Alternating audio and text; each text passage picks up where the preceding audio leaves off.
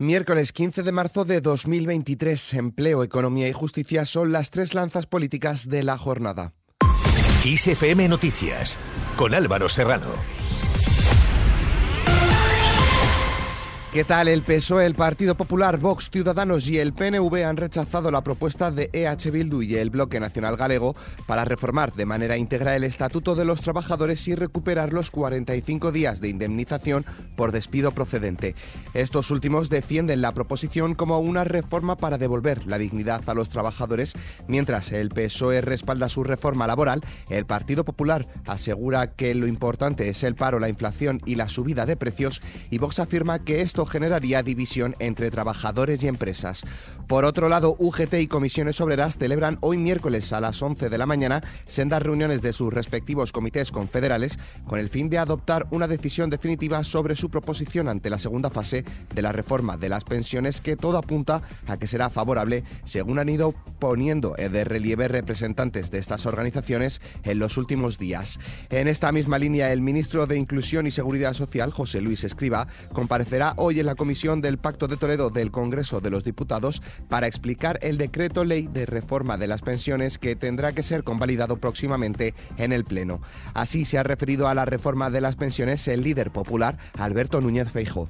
Se hace un pacto con los autónomos para las pensiones y al cabo de tres meses se plantea un contrapacto de lo que se ha pactado previamente. Digo que los autónomos, los trabajadores, los emprendedores van a pagar más por menos. Por su parte, Inés Arrimadas, miembro del Congreso de los Diputados por Ciudadanos, ha hecho esta valoración. Hay que decirle a los españoles la verdad. Lo que están haciendo con las pensiones es atracar a las nuevas generaciones, es dificultar el empleo, es hacer que los jóvenes de este país no tengan ninguna esperanza en cobrar la pensión. Y en esta misma línea, Pablo Echenique, portavoz del Grupo Parlamentario Unidas Podemos, asegura.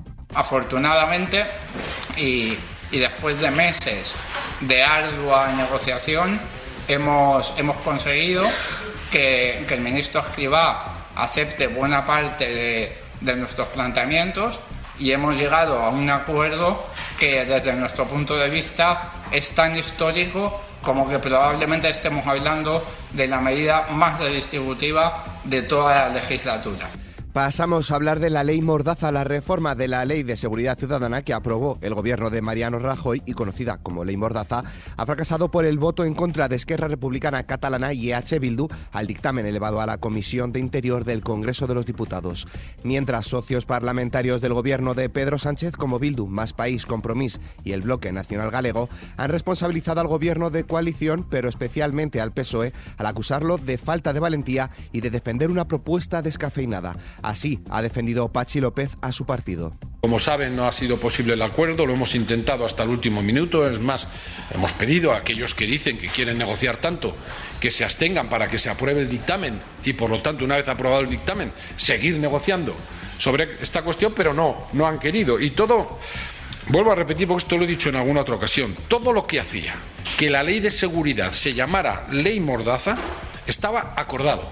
Y estaba acordado su cambio y así ha respondido Pablo Echenique. Es una mala noticia porque dejaría vigente la ley Mordaza del Partido Popular, que es básicamente una ley represiva que se aprobó en los, en los momentos de recortes y de precariedad para limitar la protesta pacífica y el derecho de manifestación en España.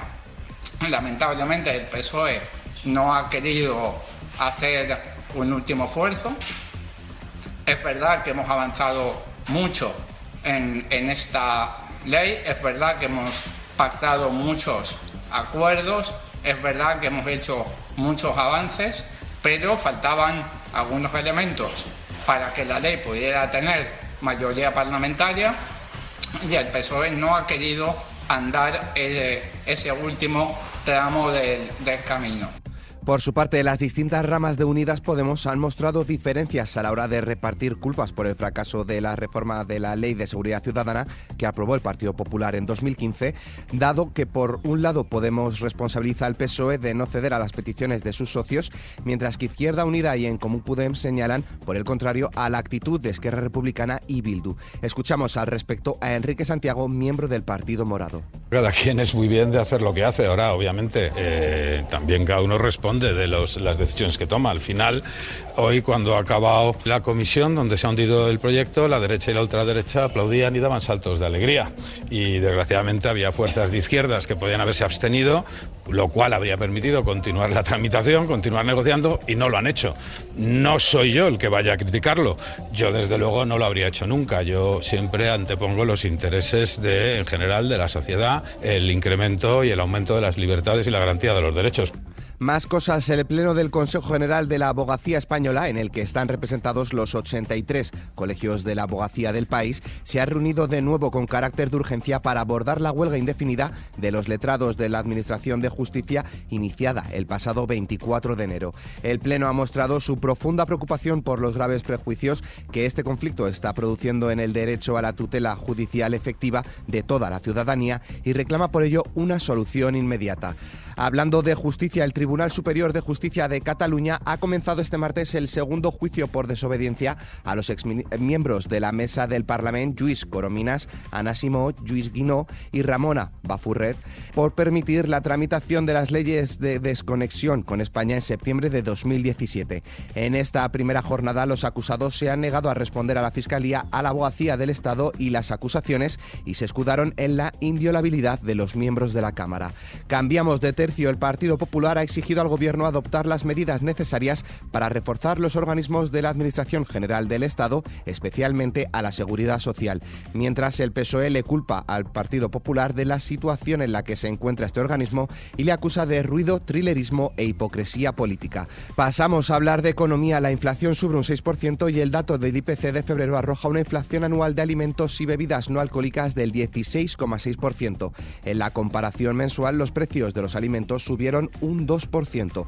Hay quienes abogan porque las posibles causas están en la guerra de Ucrania y quienes por la causa principal es la disminución de las cosechas por el clima. Escuchamos a Íñigo Errejón, líder de Más País, hablar sobre estos datos. En primer lugar, significa que las medidas que el Gobierno ha puesto en marcha no han funcionado. Las medidas de las rebajas del IVA se las han comido. Esa rebaja del IVA no ha servido para que bajen los precios, sino para que ese margen se lo coman las grandes superficies. Y en segundo lugar, las tibias peticiones para que, por favor, las grandes superficies bajen los precios o se hagan cargo de la situación, resulta que no han tenido el menor efecto. A las grandes superficies no hay que pedirles, por favor, que bajen los precios, hay que forzarlas a que lo hagan. Por eso, para nosotros nos parece que ya es un deber moral que el Gobierno imponga la obligación de que se hagan públicos los márgenes de beneficio de las grandes superficies.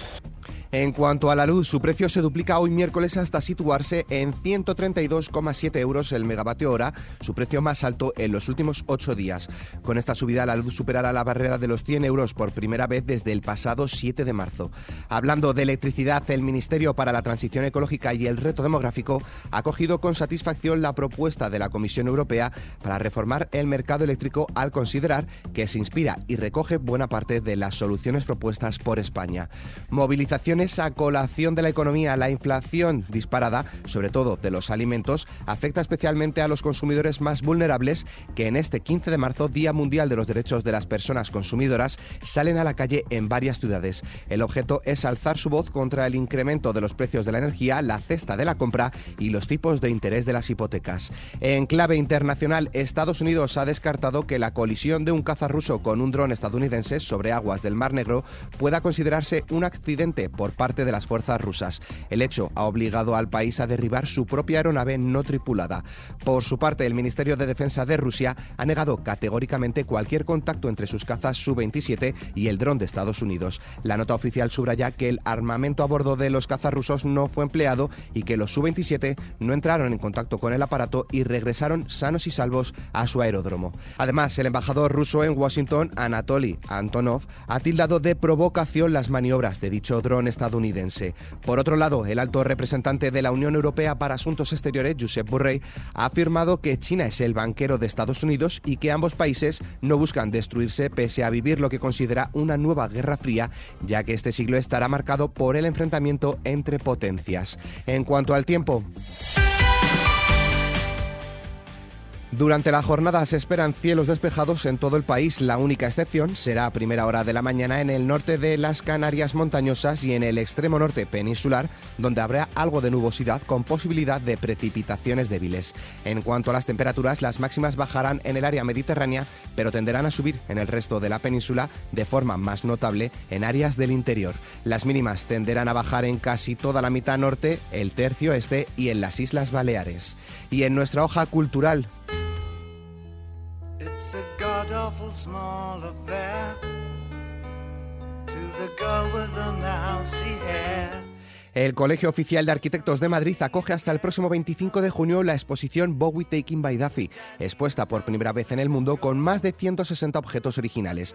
La muestra recoge fotos, bocetos, carteles, entrevistas e incluso la impresión original Aladdin Saint Die Transfer, la única copia original de la imagen del álbum. Toda una posibilidad única de conocer más a fondo a la superestrella David Bowie. Con esta noticia, la cual podéis ampliar en nuestra web kissfm.es, nos despedimos, pero la información continúa puntual en los boletines de XFM y como siempre ampliada aquí en nuestro podcast XFM Noticias. Con Susana León en la realización, un saludo de Álvaro Serrano, que tengáis muy buen día.